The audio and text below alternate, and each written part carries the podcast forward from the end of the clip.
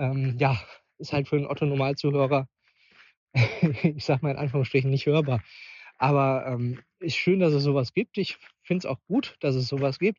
Ich höre mir dann lieber eher so die allgemeinen Sachen an oder ähm, äh, allgemeinen Themen, wenn es mir nicht so ausufernd wird. Ich finde es beispielsweise äh, so der Tobi und der Sascha, wenn die einfach über Gott und die Welt reden.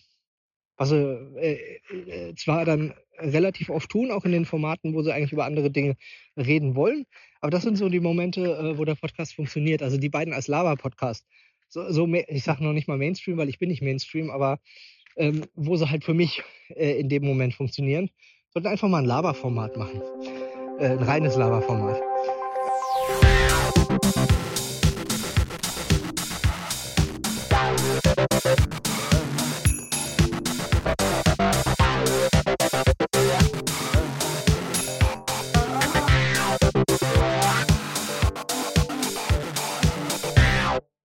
Ja, gut. Ne?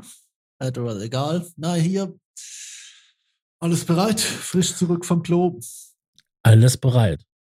Alles bereit, sehr schön, ja. ja. Sollen wir es irgendwie ja. vorstellen? Nee, das ist jetzt, also das ist ja das absolute Anti-Format. Okay. Also, also kommt drauf an, schicken wir das dann auch Enervision und die schreiben Sätze, die äh, grammatikalisch einen Sinn ergeben, wenn du eine Dönerbude betreibst, aber nicht, wenn Deutsch deine Muttersprache ist? Ja, also vor hatte ich es, aber. Ja, gucken wir mal, ne? Genau. Nee, das ist ja wirklich witzig, weil ich, ich habe gerade auf den, äh, den, den heute releaseden Probe-Podcast geguckt und äh, meine Güte, was, also Enervision?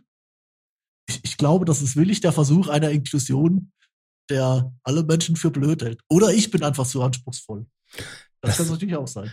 Das Interessante an der Sache ist, die Leute, die dort als Redakteure arbeiten, sind zu größtenteils Studenten, die Journalismus studieren. Meine Güte. Ja. Oder irgendwelche anderen Medienklamotten.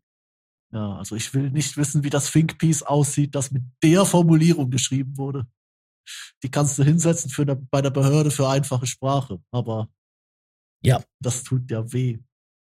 Definitiv. Also jetzt nichts gegen den Erwischen als solches, aber meine Güte, ausgebildete Journalisten. Und damit herzlich willkommen zur Pilotfolge äh, Adderall Egal. Ich glaube, das ist hier jetzt eine Auftragsarbeit, oder? Aber eine Auftragsarbeit mit Zukunftskonzept, oder? Richtig. Ähm, es gab diesen ja, Herrn Frankstar, der ja. irgendwann mal in einem seiner Laber-Podcast-Formaten ähm, irgendwie mal so vor sich hin sinnierte, dass er es wohl geil finden würde, wenn du, Tobi und ich, Sascha, halt mhm. außerhalb des Probe-Podcastes, wo es halt so Technik-Nerd-Kram geht, mal so einen reinen Laber-Podcast machen würden und dann dort halt so wichtige Themen um wichtige Natur besprechen. Ja, und ich meine, wer sind wir, wenn, wenn nicht, äh, also wer, wenn nicht wir, äh, wären wir, wenn wir mit unserer viel zu viel vorhandenen überflüssigen Zeit nicht genau das machen sollten. Richtig. Das Interessante also, ist aber, finde ich, obwohl wir beide so viel nicht vorhandene Freizeit haben, haben wir es einfach nicht geschafft, uns hinzusetzen und diese Aufnahme zu machen. Ja, genau. Drei verschobene Probe-Podcasts, aber das hier hat, weiß nicht, wie viele Anläufe gebraucht. Aber es ist schön, weil, äh, ja, nee, ich finde es, äh, tatsächlich sind wir eigentlich relativ hart in der Deadline. Ich glaube, wir reden seit Oktober drüber, glaube ich, seit mhm. Release von, von Frankstars rumsinieren, das man ja am Anfang auch gleich gehört hat vor dem Intro. Ähm, aber ja, jetzt ist es, äh, was haben wir? Gestern war dritter Advent, also es geht rasend schnell auf äh, Weihnachten zu. Ja, 12.12. .12., ne? Haben wir jetzt ja, es ist ein idealer Moment, um sich, sich hinzusetzen und vielleicht auch so ein bisschen das, das Jahr Revue passieren zu lassen. Oder whatever. Nee, ich meine, hat das hier irgendein Konzept? Ich glaube, es hat eigentlich kein Konzept. Nein, das hat kein Konzept, nein. Hast du den, den, äh, den leicht bis schwer gestörter Fall von irgendwas noch als Twitter-Bio oder hast du das zwischendurch mal geändert? Ich habe den noch drinne stehen. Ja, also ich habe vergessen, wie der lautete, aber ich glaube, das ist ein ein gutes Vorausschicken. Das ist ähm, leicht bis schwer gestörter Künstler, Maler, Blogger Musiker, Podcaster, Videoproduzent, audiovisuellen Stumpfsinns mit kaum oder keinem Nutzwert. Also eigentlich die ideale Voraussetzung für das, was wir hier machen. So, jetzt ist der Frank äh, auf glühenden Kohlen. Lass über Modwave Native reden. Richtig.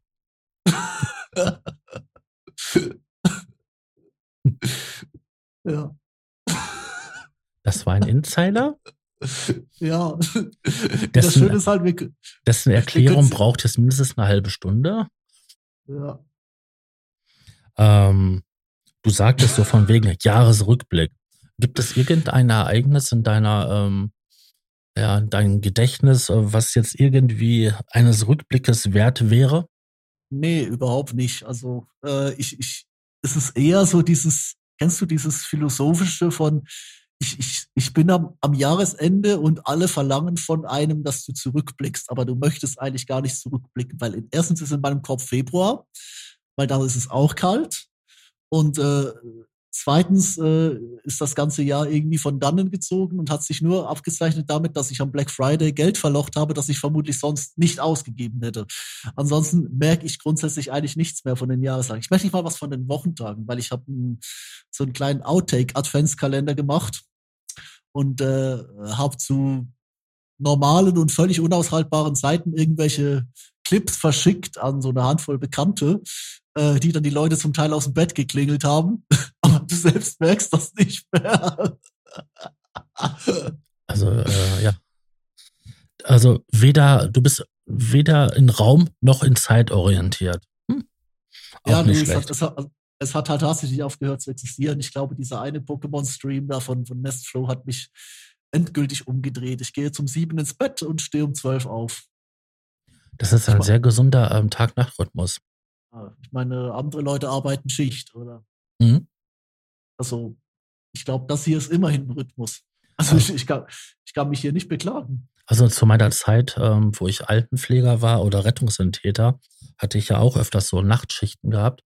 Und da bin ich tatsächlich auch so um, ähm, sag mal, 9 Uhr ins Bett und vielleicht um 3 Uhr aufgestanden. Wenn ja, überhaupt. Ja. Wenn überhaupt. Ja, wobei gut durchmachen ist, glaube ich, jetzt in meinem Alter tatsächlich schwierig geworden. Also ich hab's, ich hab's dann gemerkt. Weil dann haust du irgend aus Versehen einen elenden Powernap hin, dann fällt dir der, der Rechner vom Sofa meistens noch und du, du wachst wieder auf deswegen, aber dann bist du wieder, keine Ahnung, 16 Stunden fit mit einer Stunde ähm, Schlaf drauf. Das habe ich neulich bei den Bundesratswahlen gemacht. Die waren ja vor ein paar Tagen, weil die Ärsche ja unbedingt um 8 Uhr morgens anfangen müssen. Ja, und bei der zweiten Ab, äh, also Rücktrittsrede, also Verabschiedungsrede, habe ich dann auch mal versucht, gedacht, ich nehme jetzt mal die Pizza raus mhm. und mit der nackten Hand in den Ofen gegriffen. Also es sieht, also, es sieht gut aus, immer noch. also, ich kann mich noch so an Zeiten erinnern, wo ich halt jung war und dann sag ich mal ähm, aus der Disco eben die die Jeanshose gewechselt und ähm, dann zur Arbeit ähm, das Ergebnis war meistens halt so gewesen, dass halt am Montag dann die, der Montag ein Montag war. Ähm, da lief nichts mehr rund. Nach einem ganzen Tragisch. durchgemachten Wochenende. Ja. Also das kannst du vergessen. Und je älter ich werde, umso mehr merke ich einfach, ähm, dass das nichts mehr für mich ist. Ja, ich glaube, das ist so, man, man muss diese, diese Zeit genießen wertschätzen, aber auch hier nicht unbedingt nachtrauern. Wobei das natürlich immer so eine Frage ist. Ich meine, wir zwei sind jetzt, also ich, ich, ich kann nicht für dich in der Jugend sprechen, aber ähm, ich bin jetzt auch eher so die, äh, da unterscheide ich mich, glaube ich, auch nicht groß von Frankster. Ich bin jetzt auch eher so der, der, der Misanthropentyp, so nach dem Motto, ja, wenn ich da nicht arbeite, dann will ich eigentlich gar nicht. Ich habe zum Beispiel am äh, Samstag, glaube ich, habe ich eine Kinderdiskus so ein despektierliches Wort, weißt du? Mhm. Aber ich habe ne, so halt eine so, so Jugendclub-Disco mit aufgebaut, bisschen Equipment angeschleppt, bisschen geguckt, dass es funktioniert. Bin da halt so hinter den Reglern gestanden, damit es nicht einfach nur Stroboskop an, aus, an, aus war, sondern vielleicht noch so ein paar Farben. Ähm, und als der Bums dann sich irgendwie, keine Ahnung, um elf anfangen zu leeren und wir an irgendwie um zwölf, also Mitternacht mit abgebauter Anlage da standen, da habe ich auch nur gedacht, ja, äh, dasselbe in meiner Jugendzeit wäre jetzt gerade erst so richtig am Brennen. Mhm. Irgendwie sind wir aber gerade so in diesem Sweet Spot zwischen die Leute müssen früh nach Hause oder ziehen weiter. Und gleichzeitig war ich nicht unglücklich drüber, um, keine Ahnung, 20 vor 1 zu Hause zu sein. Das hatte irgendwie, ja, und da, da war es halt so der Moment so, okay, jetzt du, du wirst, du wirst 30 oder du bist nicht nur gesundheitlich ein bisschen angeschlagen, Corona, dies, das, alles, hat, hab's ja herausragend verschleppt, merk's bis jetzt, aber ähm, nee, auch sonst, also irgendwie, du erwartest dann auch nicht mehr von, von wie soll ich sagen, vom, vom Wochenende. Also ich kann nur sagen, ähm, bis vor ein paar Jahren habe ich ab und zu mal ähm, so einen Trip mitgemacht. Das geht hier, das heißt Dorf Münsterland. Das ist so bei Lechten, so einem, so ein Partydorf, äh, künstlich gebaut und ähm, dann gibt's da eine Scheune, da wird dann Schlager gespielt und ein, ähm, eine Schuppen, da wird Techno gespielt und R&B und so weiter und so fort. Ja, da fährt man halt, man trifft sich so um 8 Uhr, fährt da mit dem Bus dann dahin, dann ist man so gegen ja, was ist das so, 10 Uhr ist man dann da. Und ähm, dann geht man da rein und um 3 Uhr fährt man nach Hause. Und da habe ich mir mal so gedacht gehabt, wie, wie du so jung warst, ne, sagen wir mal so knapp 20. Da ging die Post erst so richtig um 3 Uhr nachts ab. Also da war Party Highlife, da war da war Notstrom, da war das war geil. ja, aber gleichzeitig äh, bereust du es dann auch, halt auch irgendwie am nächsten Tag, oder? Ähm, Also, also jetzt, jetzt ja. Damals ähm, überhaupt nicht. ja, weil du halt noch Zeit hast, das halt irgendwie, irgendwie auszupennen, oder?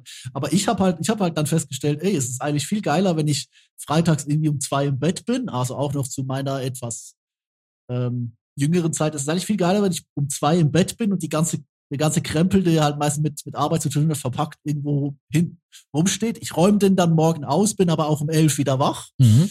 Ähm, und äh, habe dann aber den Samstag mehr oder weniger noch vor mir, beziehungsweise den Abend halt nochmal und du bist nicht einfach, oder oder sagen wir so, das, das Konterbier wird nicht nötig, oder? Also ich als, als Nicht-Alkoholiker wegen Medikamente, dies, das, alles, oder? Aber ähm, es ist eigentlich geil, wenn du kein Konterbier brauchst, weil dann kannst du ja gleich wieder mit dem regulären Bier loslegen.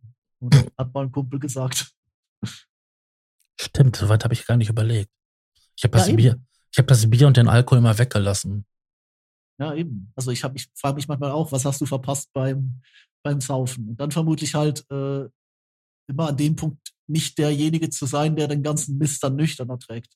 Ich glaube, das ist, das ist das Schlimmste am Nicht-Alkoholismus. Oh ja. Also der klare, der klare Kopf, der ist cool. Ich mag den klaren Kopf, keine Frage. Aber ey, äh, Wenn du nur einen Haufen Besoffener um dich herum hast oder auch schon stark angetrunkene Leute, mhm. das wird ziemlich ätzend. ja. Und idealerweise fährt dann halt noch jemand, dann ist das quasi so deine, deine letzte Stütze. Mhm. Ich habe auch festgestellt, dass es im, im, im Urlaub in Italien sehr von Vorteil ist, wenn man die Leute zu zweit ins Zelt tragen kann. Auch wenn ich mich bis heute frage, wie sie das geschafft haben. Keine Ahnung, was da passiert ist, weil äh, normalerweise wirst du von einem, von einem guten italienischen Tropfen nicht dermaßen blau. Aber ich fürchte, es war eben die Menge. Nicht Es wird die Menge Tropfen. gewesen sein, ja. Ja. Das verteilt sich dann zwar über den Abend. Aber ja, nee, das ist, äh, das ist halt schon so. Also, ähm, ich weiß gar nicht, ich habe ja gerade neulich auch irgendwo in einem anderen Essay, äh, Schrägstrich, äh, Forenpost, den ich geschrieben habe, ein bisschen drüber reflektiert. Halt derjenige gewesen zu sein, der die Sachen immer, immer so analytisch betrachtet, weißt du? Ich kann, gar, ich kann da gar nicht äh, allzu groß emotional reingehen. Im Gegenzug beömmel ich mich dann über Dinge, die für normale Menschen überhaupt nicht lustig sind, oder? Oh, das ist aber auch schon wirklich ätzend dann, ne? Ja. Äh. Ja, und du versuchst dann die Leute irgendwie in deine, in deine Hirnwindungen reinzubauen, oder? Aber was, äh, Das klappt nicht. das, ja, weil es du halt Kontext und also viele Dinge passieren ja auch in Raum und Zeit. Das ist ja auch der Grund, warum ich mich äh, weggelöscht habe, bevor der, der Frankstar auf die Idee gekommen ist, alles zu backuppen. weil ich halt auch der Meinung bin, äh, äh, Kunst darf sehr bewusst äh, zeitorientiert sein, weißt du? Mhm. Also, ähm, du, du darfst die Sachen für den Moment machen, die dürfen dann auch wieder, äh, so weit das möglich ist, ähm, oder anders gesagt, ich, ich hätte jetzt kein Problem damit, wenn gewisse Dinge noch online wären, aber ich habe durchaus, äh, bin dankbar, dass ich diese Dinge nicht äh, den Leuten vorher noch eine halbe Stunde erklären muss, okay, was ist eigentlich die Lochis? Wer ist Christoph Krachten? was sagt eigentlich Kauf meine Single aus? Also der Song in sich ist ein Banger, aber da ist er deswegen so witzig, weil man den ganzen Kontext kennt, oder? Wenn ja. ich den auf irgendeiner Party zum Soundcheck laufen lasse, dann muss ich den Leuten zuerst erzählen, wie es so und so damals war, oder? Und dann haben die Leute vielleicht auch mal Ape Crime geguckt, aber sie haben halt nie dieses, diese Mechanismen, dieses ganze Drumherum verstanden, oder? Ja, ich weiß, die Erklärerei des Kontextes ist, ähm, ja, das, das, was manchmal echt so zeitraubend ist und was dir ganz oft den Nerv raubt. Ja, es ist nicht mal wenig Zeit oder, oder Nerv, aber ich frage mich halt einfach, ähm, interessiert es die Leute dann auch wirklich? Weißt du? Weil das ist halt der andere Punkt. Ich habe manchmal das Gefühl, äh, du, du machst total tiefgehende, tiefgreifende Kunst, ähm, weil du halt so denkst, du verlinkst die Sachen untereinander, aber dann hast du ein Publikum, das, das interessiert sich ohnehin nur für die erste Oberfläche. Oder? Ja. Äh, da kann ich dir das kann ich dir bestätigen. Ähm, das ist aber auch so, ähm, der Mensch ist geneigt in seiner Freizeit, sich gerne mit profanen Sachen zu beschäftigen, ähm, der Leichtigkeit des Seins, anstatt halt der gehaltvollen Themen. Weil das erfordert dann ja auch nochmal Denkarbeit und der Mensch ist irgendwie von, von Natur aus faul und er will da nicht mehr denken.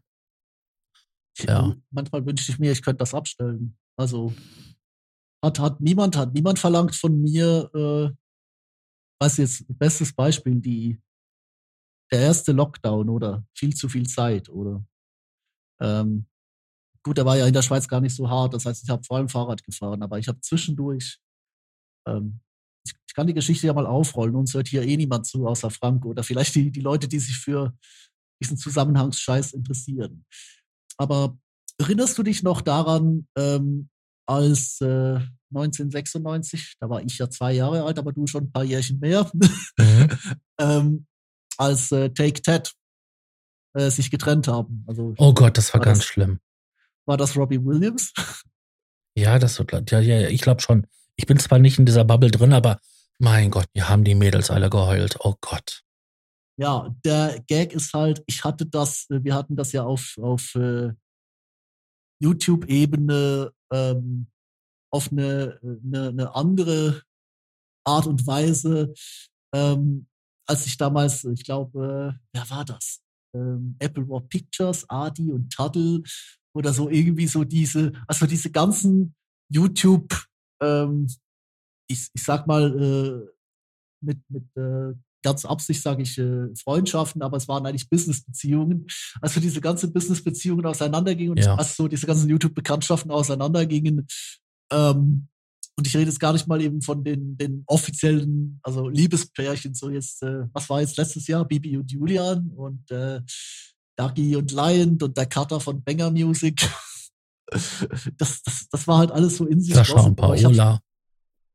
Ja, genau. Ich, also ganz ehrlich, ich, ich mache den Witz jedes Mal, aber echt, Flutschi und Boyfriend überleben sie alle. Einfach alle. Manche Leute würden jetzt sagen, mit was für profaner Scheiße beschäftigst du dich, aber ich finde es halt, ich finde halt lustig auf der Meta-Ebene, ich finde es lustig auf der Analyse-Ebene, aber der, der Gag ist halt, ähm, als ich damals bei, bei Apple war, Adi und Tommy, das war ja quasi noch vor Adi und Tuttle war das ja quasi so das, das YouTube Dream Team. Mirrors FX, weiß das noch irgendjemand? Mirrors FX, die aus ähm, den äh, Apple War Pictures. Genau, die beiden bei Chan auf dem Fußboden. Mhm.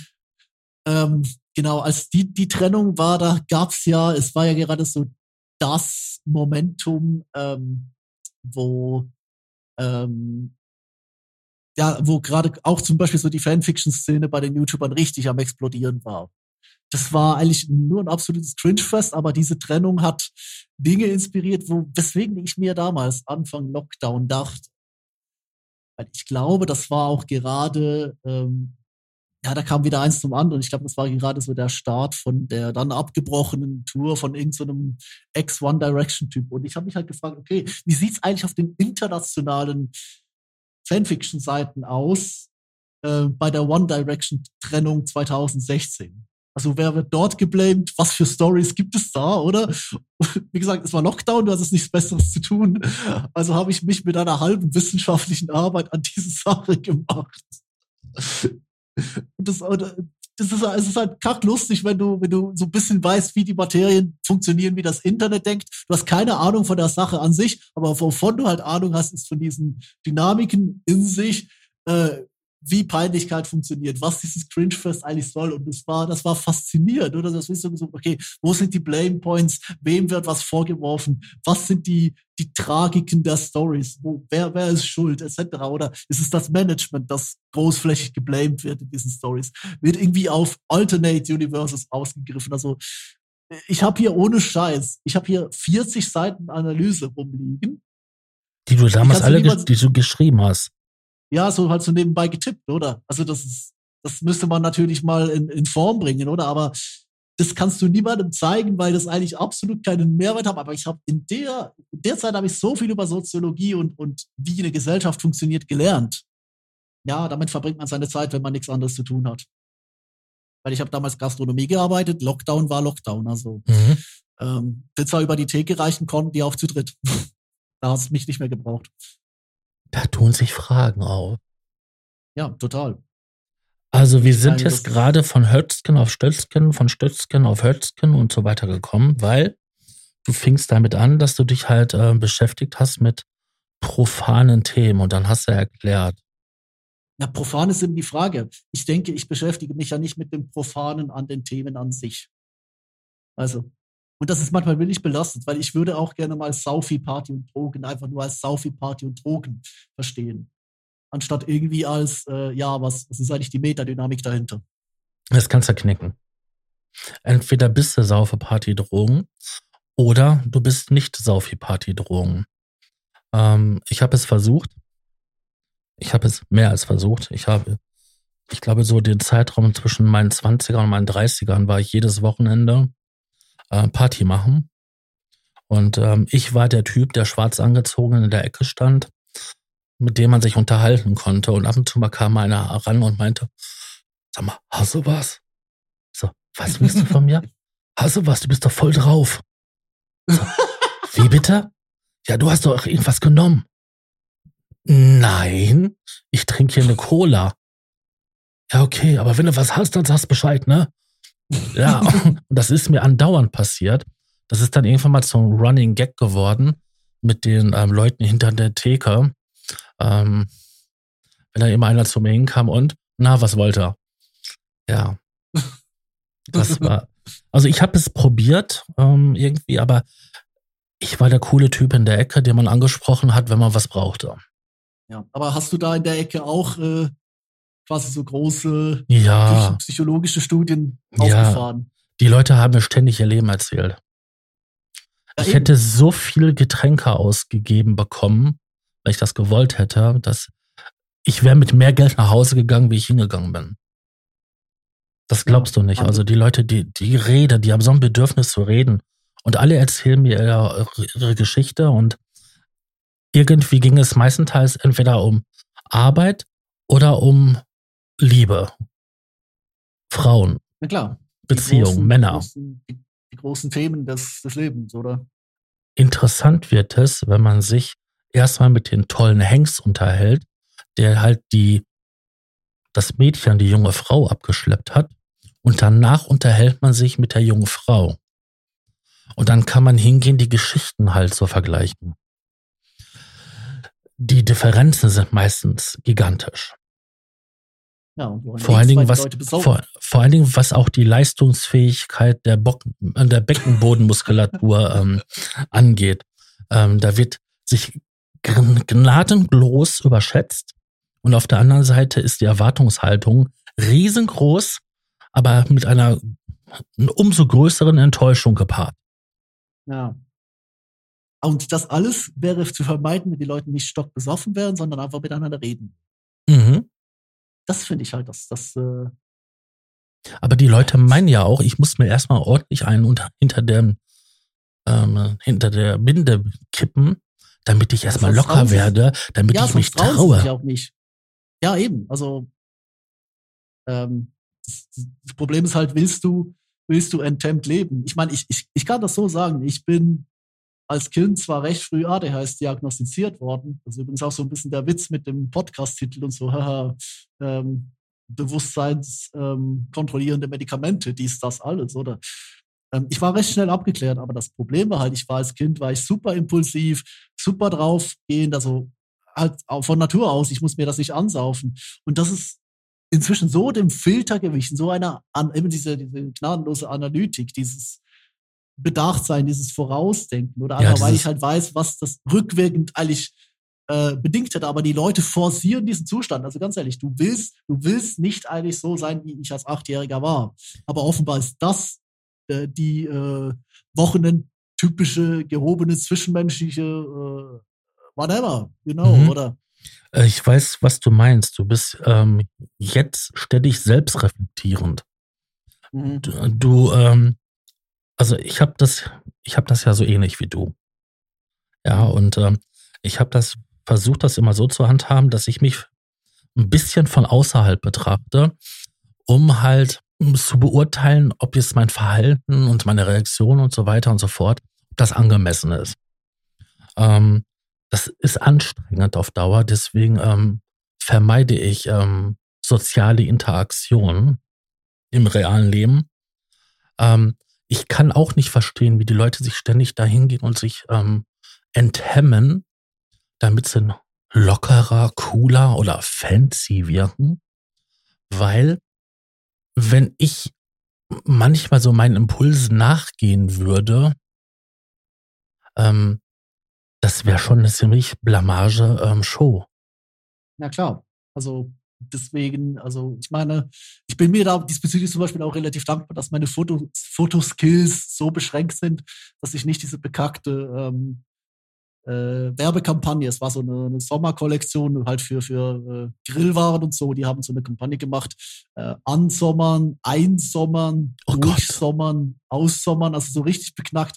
Ich habe echt schon überlegt, okay, werfe ich Photoshop an, das ich leider nicht beherrsche und mache jetzt eine anscheißen, einscheißen, durchscheißen. Verscheißen. Verscheißen, genau. ähm, ausscheißen oder so, halt so eine, so eine Kampagne. Man kann es auch mit, mit Schießen machen, anschießen, einschießen, durchschießen ähm, oder halt ja, halt alles mögliche Kacken, äh, irgendwie Fäkalwitze oder so, oder wo ich auch gedacht habe, das ist, das ist viel zu, das ist viel zu schade, ähm, diese, äh, diese Idee. Weißt du, manchmal, manchmal wünsche ich mir, ich hätte äh, Skills und vor allem diesen, diesen Künstlerruf, sprich irgendwie, was ist so an einer irgendwie an einer Universität zu hocken oder ähm, wo ich sowas einfach machen könnte und die Leute würden dastehen und sagen, ähm, ja, geil. Wenn ich das jetzt so raushauen würde, dann würden die Leute meinen Gesundheitszustand in Frage stellen, oder? Ja, Weil oder halt äh, erstmal eine Stunde lang dich Löcher mit Fragen, was möchtest du damit sagen? Ja, genau, eben. Und eigentlich will ich gar nicht, will ich was damit sagen. Es sind, es sind die, die Zusammenhänge, das, äh, das Ganze, das mhm. einem so durch den Kopf geht. Wie zum Beispiel auch der, ähm, was war es, der, der Simon Unge, äh, der Simon Unge Mitleidsclub. Der war eigentlich nur deswegen, weil äh, äh, das war ja so ein, so ein stehender Gag in den, äh, den Livestreams, die wir gemacht haben. 2015, glaube ich, der Simon Unge Mitleidsclub, weil äh, Simon Unge in diesen ganzen Bums-Geschichten mit den YouTubern immer derjenige war, der so eine Erziehungsrolle übernehmen musste, aber nie selbst zum Stich kam. Ja, genau. Bei Oder den ganzen das, Touren hab, und so, wo die, die, die gemacht wurden. Ja, ich habe oder also, natürlich ist das nur eine, eine, Fiktion, aber das ist so halt so so die Art und Weise, wie die Leute in im Umgang im Kopf der der Fangirls oder einfach auch der Leute, die sich damit auf dieser Ebene und das hatte ich neulich auch wieder eben im ersten Lockdown. Ich habe auch kurz überlegt, so in Anspielung auf das damals so einen äh, Neil Horan ähm, Mitleidsclub äh, quasi so als Gag aufzusetzen, weil der halt auch wieder ähm, so quasi, wenn du die, wenn du halt die, so diese Banddynamiken hast, da gibt's irgendwie zwei, zwei Arten, die, die, die Leute zu Pärchen zu bauen.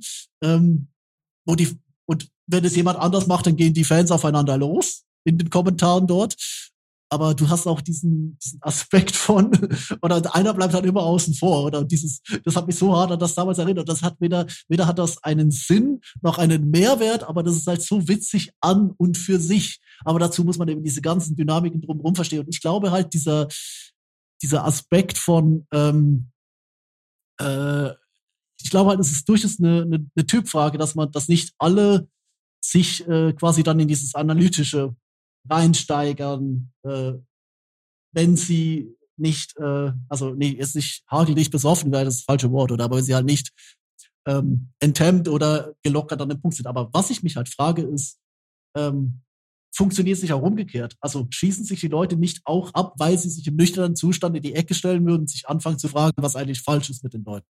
Mhm. Da gibt es doch dieses schöne Beispiel. Ich meine, ähm, aus einer Simpsons-Folge, da stellt man fest, dass Homer Simpson ein Wachsmaler im, in der Nase, der also halb im Gehirn steckt, drin hat.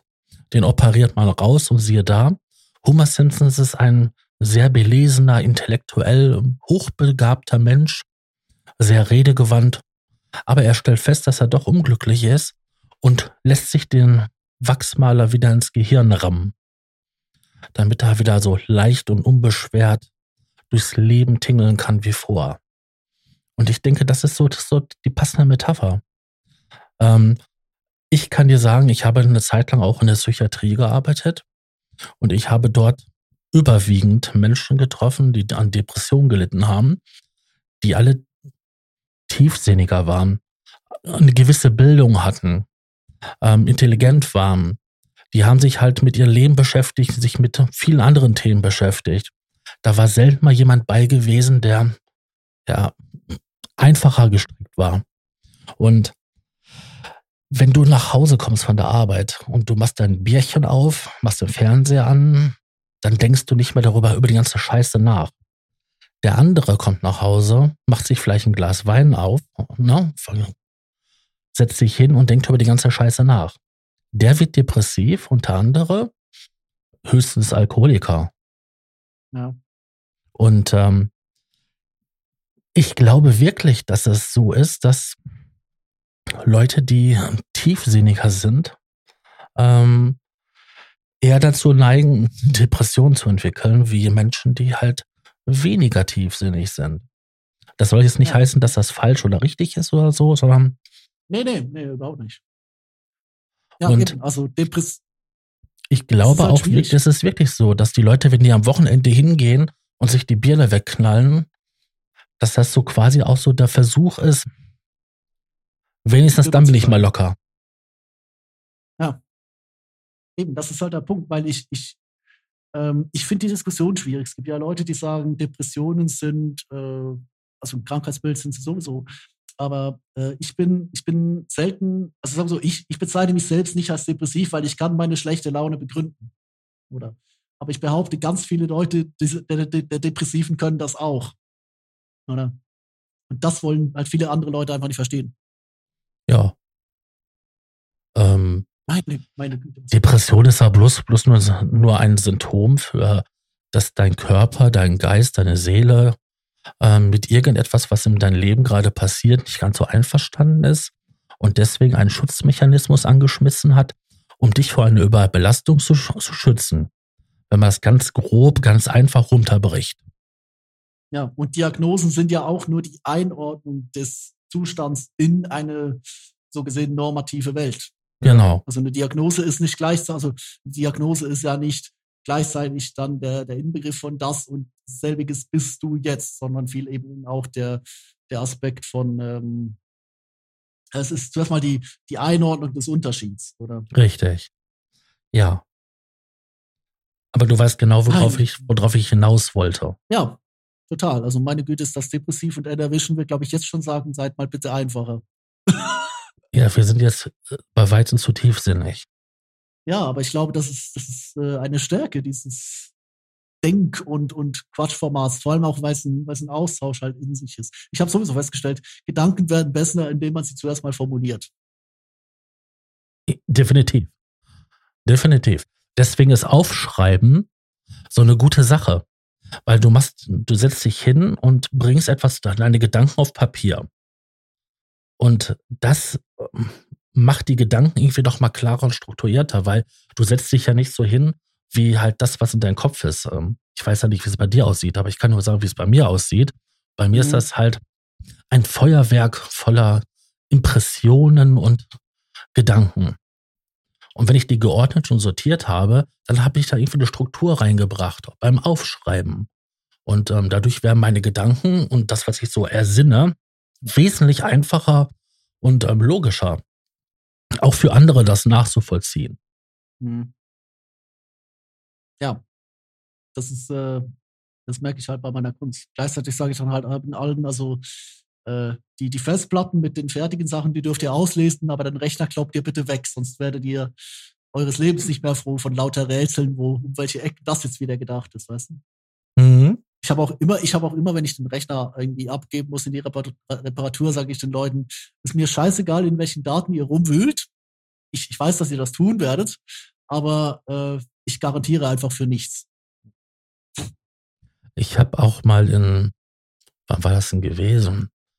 Das muss so Ende der, Ende der, der 90er Jahre, äh, Mitte, Ende der 90er Jahre, habe ich mal für ein paar Monate in so einem PC-Laden gearbeitet. So. Studenten, Aushilfs, Stundenjob. Mhm. Und habe ja, da PC, PCs gebaut, habe die PCs gebaut und repariert. Was du da für verstörende Sachen auf Festplatten findest. Selbst damals haben schon Leute heimlich ihre Frauen gefilmt und so weiter und das dann halt im Mäusekino-Format auf die Festplatte gebannt. Ich, ich, da gibt es Sachen, oh Gott. Wobei ich meine jetzt gar nicht, ich rede jetzt gar nicht mal willig von den verstörenden Dingen, weil ich habe halt festgestellt, das ist vielleicht auch wieder eine Typfrage, ähm, die Dinge, die mich wirklich nachhaltig verstören oder auch prägen, das sind nicht irgendwelche kurzfristigen, expliziten Dinge. Weißt du? Jemand hat mal gesagt, der, der, ähm, dass der, der Filmlook eines nassen T-Shirts, der sei so viel effektiver als einfach wirklich nackte Menschen weil er halt noch etwas impliziert.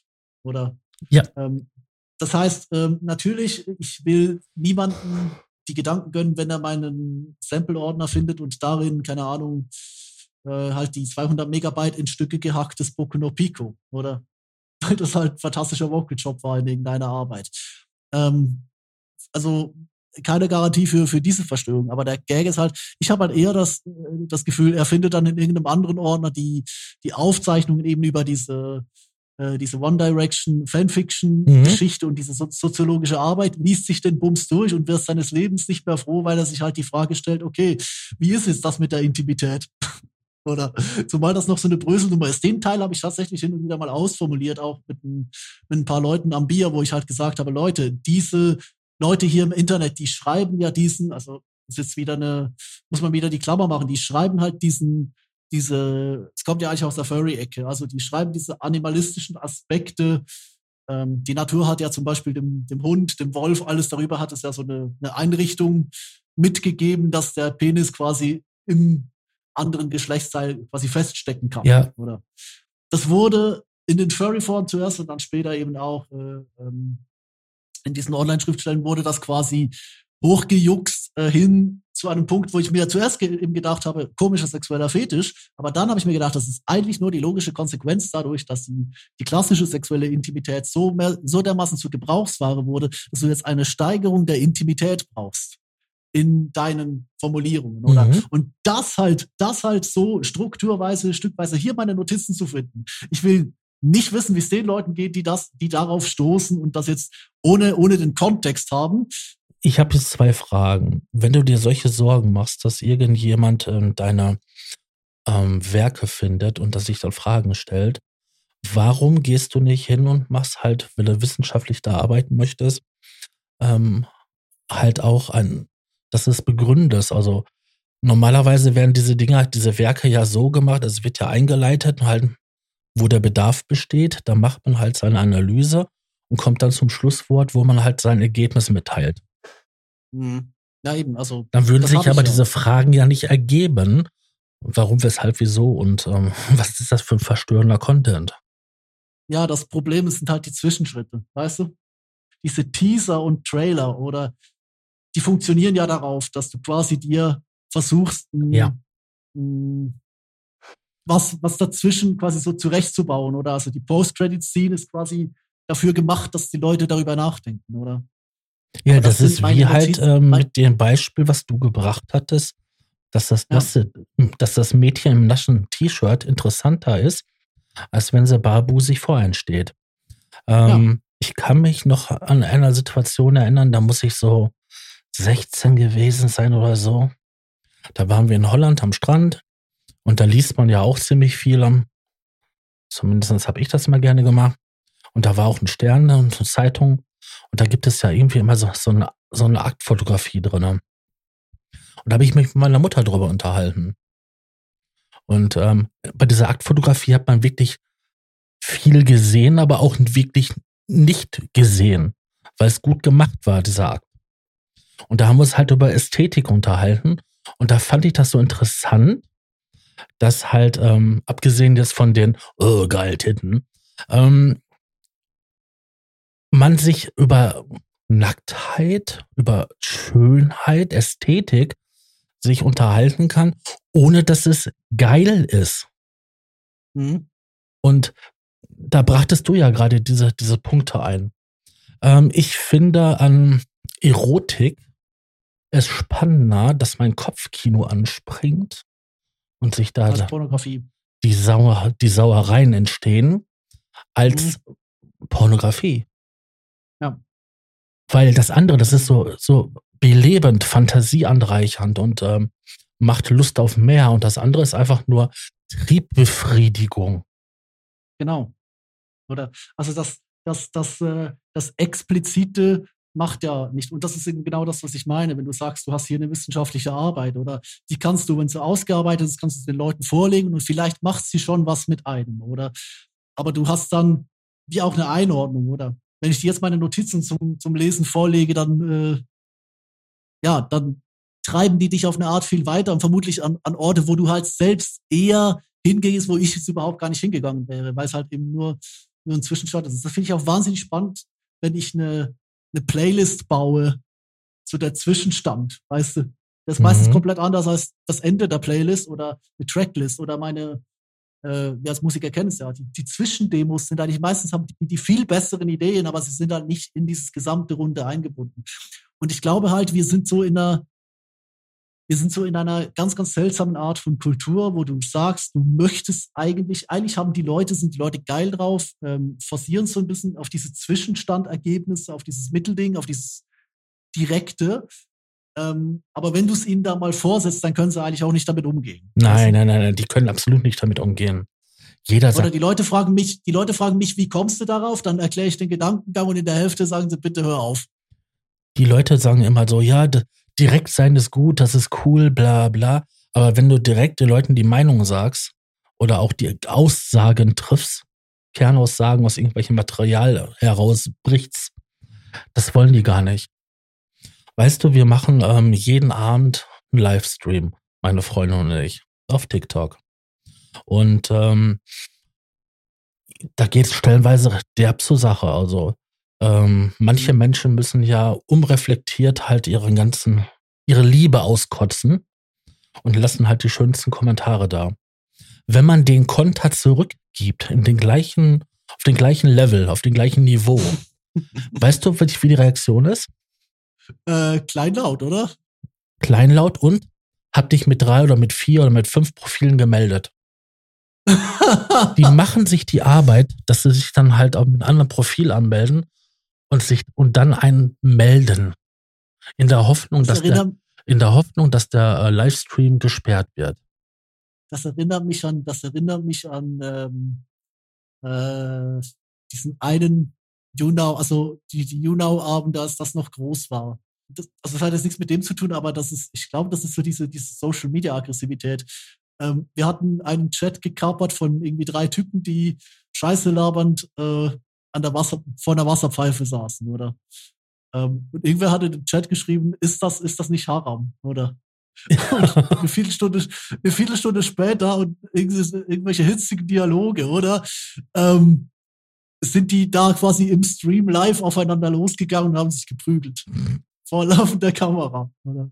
Ja. Also du fragst dich manchmal auch, wo, wo, was, was ist mit dem Klientel, aber du, ähm, weißt du, gerade die Leute, wo die halt sagen, ja, ich, ich sag meine Meinung, ich sag, äh, sag mir deine Meinung, etc., ja, dann, dann äh, die, die, die wollen gar nicht deine Meinung, die wollen, dass du ihre bestätigst. Mhm.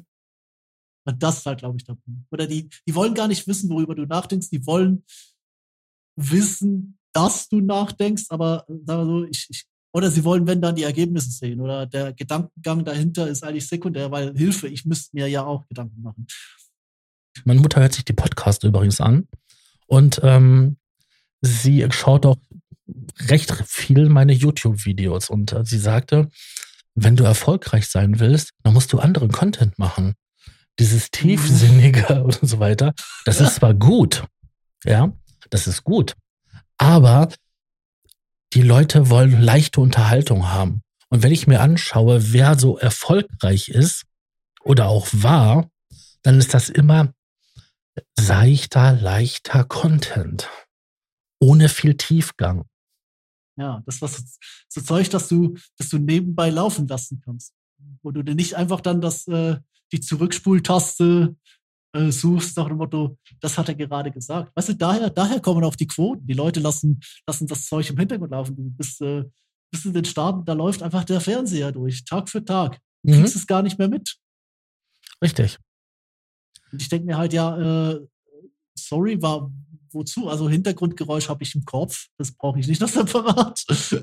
ähm, aber auch so diesen, du, du möchtest dich ja bewusst mit den Dingen auseinandersetzen. Weißt? Und ich glaube, das ist, um vielleicht mal den Sack zu machen. Ich glaube, Frank hört uns jetzt schon seit einer Stunde nicht mehr zu. Aber ja, ich glaube, wir sind jetzt bei einer Stunde und zwölf Minuten. Ja. ja, ich glaube, der hört uns seit einer Stunde und zehn Minuten nicht mehr zu. Ja. Plus, plus die Cut-Schnitte. Also. Moment kurz. Nee, ich glaube, es ist äh, vom, vom äh, du, du, du, du, du, du, du, du, du, du, du, du, du, du,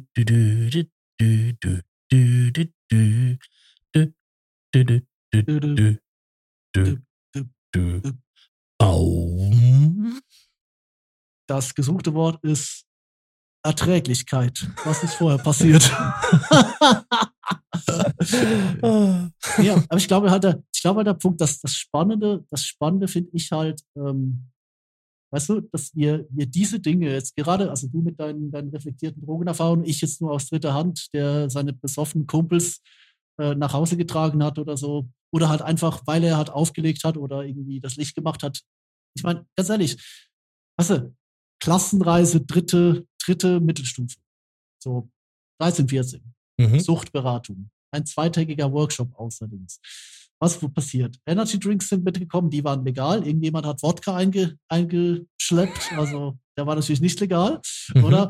Und was habe ich, was habe ich eingeschleppt? Ein Rucksack voll mit Partylicht. Oder?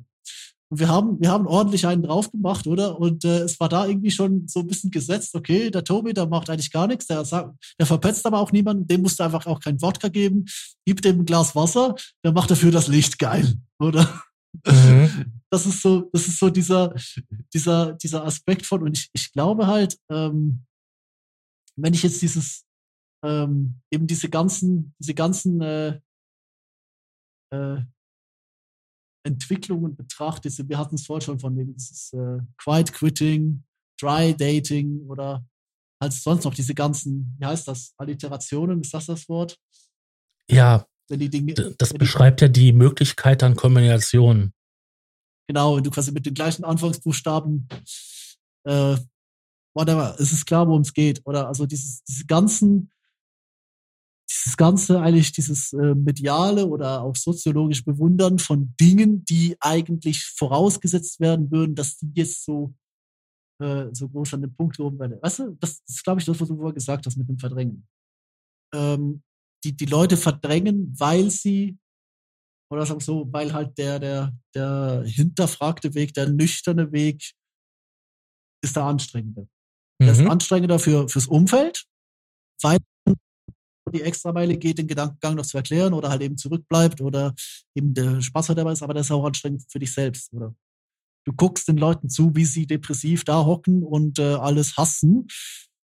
Ähm, und eigentlich äh, willst du halt nur ähm, ja quasi halt derjenige sein, der also siehst du, was ich meine? Oder du willst eigentlich derjenige sein, der quasi du willst das nicht sein, also hältst du dich als anderes. Du willst nicht derjenige sein, der sich dann als erstes gegen den Chef auflehnt und einfach nur seinen Job macht. Also lässt du die anderen Leute quiet quitten und die Medien groß drüber schreiben. Du willst nicht derjenige sein, der nüchtern beim ersten Date hockt, obwohl das die schlauste Variante ever ist, oder?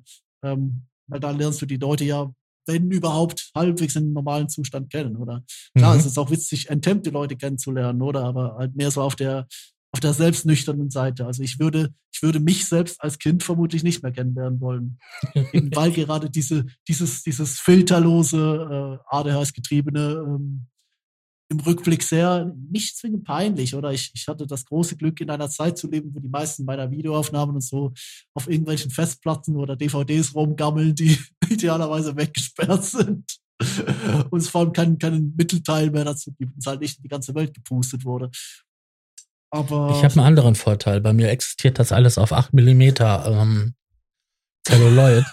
und keiner, den ich kenne, hat irgendwie ein Abspielgerät dafür. Das ist auch gut.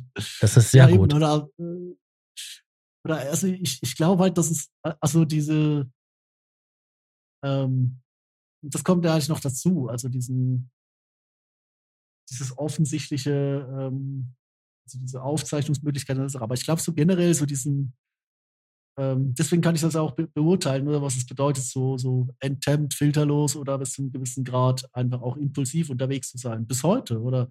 Also der, der Filter ist jetzt nichts, was ich, aber der Filter ist halt auch nichts, was ich mir jetzt wegsaufen wollen würde, weil ich halt genau weiß, äh, der, der Nüchterne ist schon schwer zu ertragen, aber der, den, der kann sich wenigstens halbwegs äh, unter Kontrolle haben. Das ist übrigens auch der Grund, warum ich die Medikamente abgesetzt habe. Einfach weil ich weiß, ich bin lieber den ganzen Tag schlecht impulsiv, ähm, hab's aber im Blick, anstatt dass ich den Tag über jetzt auf äh, Adderall oder äh, Ritalin funktioniere und dann abends irgendein beleidigendes Mail rauslasse an jemanden, der mir nichts getan hat, weil ich ihn verwechselt habe. Ich habe mal, ähm, das ist gar nicht mal so lange her, das ist jetzt so, ah, lass das mal überlegen, vielleicht so, hm, das war so 2015, habe ich mhm. mal Konzerter probiert. Ah. Also ich fand das äußerst angenehm. Ich ja, habe meine, meine Wohnung habe ich in 20 Minuten geputzt, hatte danach noch starke Bedürfnisse, ähm, mich mit mehreren Leuten sehr lange und sehr intensiv zu unterhalten. Ja, das war schon interessant. Also. Aber das Problem ist halt, wenn es dann weg ist. ja, natürlich. Aber das ist ja das so, dass, dass, man kann ja gut überprüfen, ob man halt ähm, halt unter Aufmerksamkeitsdefizitsyndrom leidet oder so, indem man das Medikament gibt und dann halt eine paradoxe Wirkung hat. Äh, mhm. Jemand, der das, das Problem nicht hat, der wird aufgedreht, aufgeputscht und jemand, der das Problem hat, der wird zwar klarer und fokussierter, aber auch ein bisschen ruhiger und gedämpfter. Ja, und das ist halt der Punkt. Ich hatte das, wir hatten das mal im, äh, äh, auf einem Festival. Also ein Bekannter hat das erzählt. War mit Freunden auf einem Festival, haben sie alle, also waren in Staaten, haben sie alle Adderall geschmissen, oder weil das dauert dort halt super als Aufputschdroge ist. Mhm. Und während irgendwie fünf komplett am Abhotten waren, ist der sechste mit dem Handy unter einem Baum gesessen und hat seine Ebay gemacht. Spätestens da sollte dir aufgefallen sein, dass irgendwas bei denen stimmt. ja. ja das halt, das ist halt so der Punkt, wo ich auch wirklich glaube, wir müssen da, da müssen wir, glaube ich, auch noch, noch ganz anders über die, über, über Neurodivergenz reden, weil das merke ich halt auch immer wieder mit der Arbeit mit Jugendlichen, was ich halt ja aktuell gerade mache, ähm, wo du wirklich den Eindruck hast, okay, äh, die, die Leute fürchten sich alle, eigentlich vor der Diagnose. Aber das ist nicht das Problem. Äh, das die, Problem die ist einfach, dass dieser Schlüssel, wie die Diagnosen quasi aufgeteilt sind, viel zu starr und viel zu konservativ ist. Dieses Spektrum der Neurodivergenzen, ähm, ja. von, ja, wie ich weiß, äh, wie Neurodivergenz. Neurodivergenzen ja, ist fließend und in extremster Kombination. Äh, ja. Du kannst in dem Bereich auffällig sein, du kannst aber auch dann in dem Bereich auffällig sein. Ähm, das kann gemischt werden durch und durch. Und deswegen. Ja, ich habe es ja auch selbst, ich, ich habe ja auch selbst gemerkt. Also meine, mir hat man damals AD, ADS zugemutet, äh, bis dann der, glaube ich, vierte Psychiater, weil die musst du halt so ein bisschen wechseln, wenn du älter wirst oder Kinder, mhm. Kleinkinder, Kinder etc. Der vierte Psychiater hat dann gesagt, okay, eigentlich ist die innere Rastlosigkeit ja auch ein sehr, sehr starkes ADHS Symptom. Oder das, also es geht gar nicht nur zwingend raus. Und inzwischen ist man mit der Wissenschaft schon so weit, dass man sagt, okay, ADHS ist eigentlich ein Grundbegriff, kann sich unterschiedlich nach außen abzeichnen, aber diejenigen, die innerlich eigentlich ins Verträumte gehen, dort wird man eher, sollte man eher in die Autismusrichtung gehen, weil das genau. sind eher diese Wesenszüge. Richtig. Ja. Und ich hatte einen Pflegesohn, der hatte die Diagnose gehabt und ähm, der konnte, wenn du denen, sag ich mal, eine Kiste Lego hingestellt hast, da hast du Stunden von den Jungen nichts mehr gehört und gesehen. Der war so vertieft in seinen Lego-Bauen, hat dann wirklich tolle Sachen gemacht oder wenn du denen Papier gegeben hast und ein paar Buntstifte, dann hat er die ganze Zeit lang gemalt. Und das hat der exzessiv gemacht. Und wenn er da, wenn du da mal so ein bisschen da rausgelockt hattest und mit denen gesprochen hast, dann hat er die ganze Welten erfunden und der hatte wirklich beim Spielen hat er sich komplette Welten mit Strukturen, ja, die man sonst so bei Star Wars, Tolkien und so weiter halt wieder finden würde. Das war unglaublich. Ja. Und da kam dann später halt auch halt, ähm, dass da halt ähm, zumindest ähm, autistische Züge vorhanden sind. Ja, und die sind ja auch nichts Schlechtes. Ich habe wirklich manchmal den Eindruck, wenn du, du, du redest mit den Eltern und sagst denen, bringst denen so, ähm, so vorsichtig an, ey, ja. Mutti, bitte klär das Kind bitte endlich mal auf irgendwas Neurodivergentes ab. Das ist so auffällig, das ist so wichtig, dass man das kanalisiert mhm. bekommt. Du musst da was machen zulasten des aber Kindes. Und dann kommt halt irgendwie so, ah, Diagnosen, nicht ja, mein Kind. Es sind aber halt, weil das alles so, so, so dogmatische Begriffe sind. Aufmerksamkeitsdefizitsyndrom, Aufmerksamkeit, Hyper, ne? Aktivitätssyndrom ja. und dann noch Autismus, Asperger Autismus. und so weiter. Ja. Oh mein Gott. Das sind so ganz schlimme, ganz böse äh, Begriffe, die halt Bilder hervorrufen, dass mein Kind wird nie was, mein Kind wird ein Rayman und so weiter und so fort. ja. Ich möchte gar nicht wissen, wie viele hochfunktionelle ähm, Borderliner, äh, Autisten, Leute, die halt klassische ähm, Aufmerksamkeitsdefizitsyndrom haben und so weiter hoch herumrennen, dem man das in keinster Weise großartig anmerkt, weil, und jetzt kommt das Tolle, mit der Zeit lernt man mit sich zu leben. Mhm, mhm. Genau das nämlich. Also Strategien, Strategien über Medikamente. Oder ja, auch Strategien mit Medikamenten. Ja, du kannst Oder aber auch Strategien ohne Bewusstsein. Ja, klar. Du kannst Strategien entwickeln, mit oder ohne Medikamente. Und später mhm. brauchst du dann auch keine Medikamente mehr, ja, ja, wenn du Glück hast, weil du die Strategien entwickeln konntest. Du hattest so quasi so eine Schonfrist, Schonzeit, wo du dich da ausprobieren konntest. Ähm, ich kann nur sagen, man lernt wirklich mit sich zu leben. Nicht sich zu lieben, leben. Ja. Das finde ich halt spannend. Ich bin äh, vor einiger Zeit habe ich, ich weiß nicht, was ich mit dem Algorithmus gemacht habe, genau das ist der Punkt, wo du halt quasi Leute, also diese ganzen Communities eigentlich online, wo du, äh, wo die, ähm, du, du Leute hast, ähm, was ich diese, also so, sei es jetzt ganz klassisches ADHS oder Autismus, ähm, Selbsthilfegruppe, wo sich die Leute eigentlich quasi erst dadurch da drin wiederfinden und sich quasi dadurch ähm, quasi erst so bewusst werden, wie sie funktionieren. Also mhm. quasi El Hotzo für Neurodivergente, oder?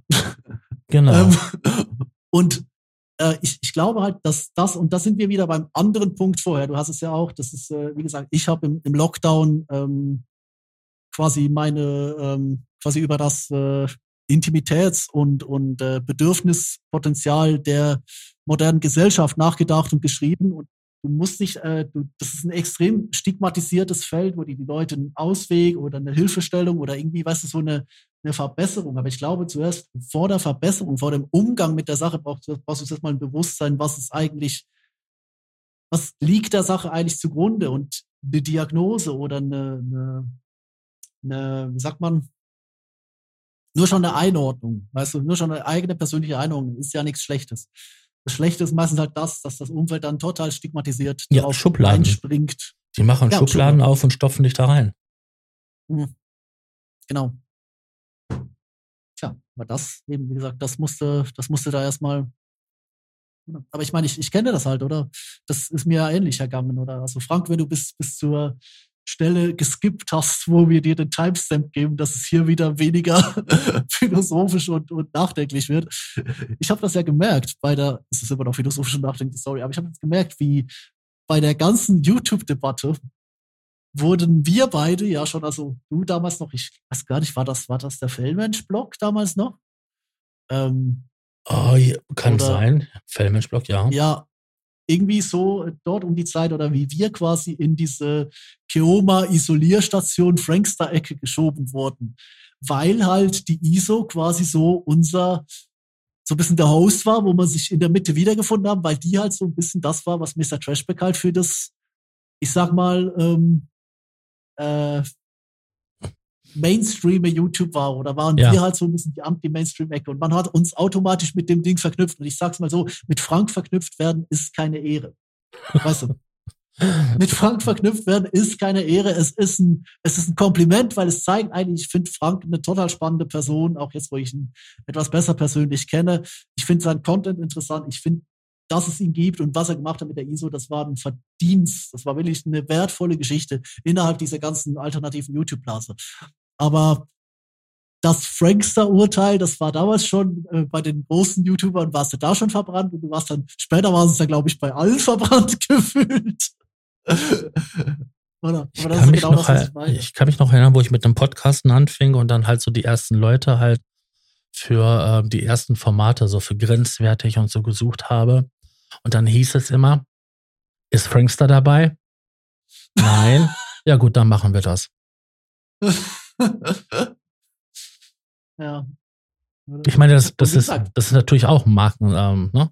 ein Alleinstellungsmerkmal. Also ich ja, schätze, ich schätze äh, Frankster wirklich sehr. Ähm, vielleicht ist die Zunge manchmal ein bisschen zu böse, aber ähm, im Großen und Ganzen schätze ich seinen Content wirklich sehr und der macht hin und wieder so diepe Sachen. Mhm. Ähm, vor allen Dingen ist das ja nicht ja immer so offensichtlich, das ist ja, ja oft versteckt. Ja auch, gar nicht, ja auch gar nicht bemerkt, dass sie deep sind. Das merkt ja. er manchmal nicht mal selbst, aber es ist, es ist unglaublich wertvoller Content. Und dann auf der anderen Seite hat er dann auch wieder halt sein äh, Pipi-Kaka-Humor. Mhm. der auch stellenweise, ja gut, ist, ne? ist halt eine Marke. Ja. Ja.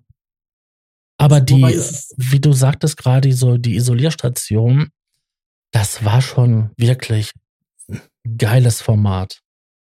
Ja. Und vor allen Dingen, wo die beiden, also ich, rede jetzt quasi auch von, von Keoma und von ähm, Frankstar, so richtig tief in dieser YouTube-Kacke drin waren. Ja. Ähm, da haben die auch wirklich super Analysen rausgehauen und auch ähm, super so, so die, diese Szene zusammengefasst, also was jetzt halt mit, mit den ganzen großen oder den aufkommenden Sternchen dort los ist. Das ja. war geil. Auch die anderen, die anderen Gäste, die immer da waren, das war super gewesen. Ja. Es ist halt, es ist halt, wie gesagt, dann eben äh, so ein bisschen die, die Verknüpfung, also, weißt du, so Frankster, Frankster, die Neurodivergenz des alternativen YouTubes, oder? Genau. Aber mir ist das so im Gedächtnis geblieben. Ist Frankster dabei? Nein, dann komme ich. Ja, weißt du was? Hier kann er jederzeit kommen. Ja, bei mir auch. Ich meine, ich bin da, ich, ich war ja auch schon mal bei Ihnen im Podcast. Ich meine, das wird mal wieder Zeit, Frankster. Ähm, mhm. Da können wir mal eine nächste Ausgabe machen. Ich bin gerne da, du weißt, wie man mich erreicht. 555, Nase ist meine Nummer. Und äh, ähm, Jetzt musst du erklären. er weiß schon, wie er mich kriegt. Okay. Ja, dann äh, war das hier die äh, unglaublich, äh, eigentlich erstaunlich schon, schon, schon sehr tiefgehende erste Pilotfolge von äh, Eldorado Egal. Mhm, die Nullnummer. Ich, ich hoffe, ich hoffe, wir haben dir dann äh, Weihnachts äh, irgendwas, äh, was auch immer du gerade machst, so ein bisschen was süßt. Ich hoffe, du sitzt, sitzt jetzt nicht äh, depressiv unterm Weihnachtsbaum und äh, denkst, Hilfe, äh, diese, diese tiefgründigen Menschen, das Leben ist so grauenhaft. Was kommt da noch alles auf uns zu? Die Büchse der Pandora hat er geöffnet. Ja. und ich bin gerne, aber ich bin gerne bereit, sie offen zu lassen, weil ich glaube, wir, wir harmonieren da tatsächlich recht gut. Den, mhm. den Riecher hat er. Ja, wir haben das ja schon hier und da gemerkt, dass das ganz gut funktioniert. Ja, wir haben ja schon ansonsten kommt, vor, ja, ansonsten kommt vorbei. Wir können nicht nur, wir können nicht nur über, keine Ahnung, ich, also ich habe das auch noch, also so gewisse, gewisse Frankster-Episoden vergisst du nicht. Also wie ich da letztes Mal bei, wir hatten ja diesen, diesen Technik-Talk Catch-up, weißt du, wegen dem, den MacBooks oder ja. den neuen, oder den, den iPhones, wo, wo es auch diese Szene gab, wo er, äh, äh in, ich, ich halte da so eine, ein Referat über den, den VSTI-Standard und er swappt dazwischen. Nur ganz kurz für die anderen Zuschauer. Pimmel. Okay, mach weiter. ich habe ge also, ich hab also, gebrüllt. Ja, ja, also, nee, es, also ich, ich werfe es ihm auch nicht vor. Ich, ich verstehe, woher es kommt. Also wenn du, wenn du hierher kommen willst und unsere äh, depressiven Fragen über die, die Erträglichkeit des, des, der Welt im, im betröppelten oder be, betrunkenen Zustand äh, mit, mit Pimmelwitzen unterbrechen würdest, wir können uns auch gerne unterhalten über die, die Frage, warum, äh, ja, nee, das, das habe ich hier auf dem Zettel, aber das mache ich hier in der nächsten Roll-Folge, weil das würde jetzt nochmal die große Klammer viel, viel weiter aufmachen. Oh, Nächstes Spoiler. Mal. Genau. Wir hören uns im Januar wieder. Mach's gut. Okay. Tschüssi.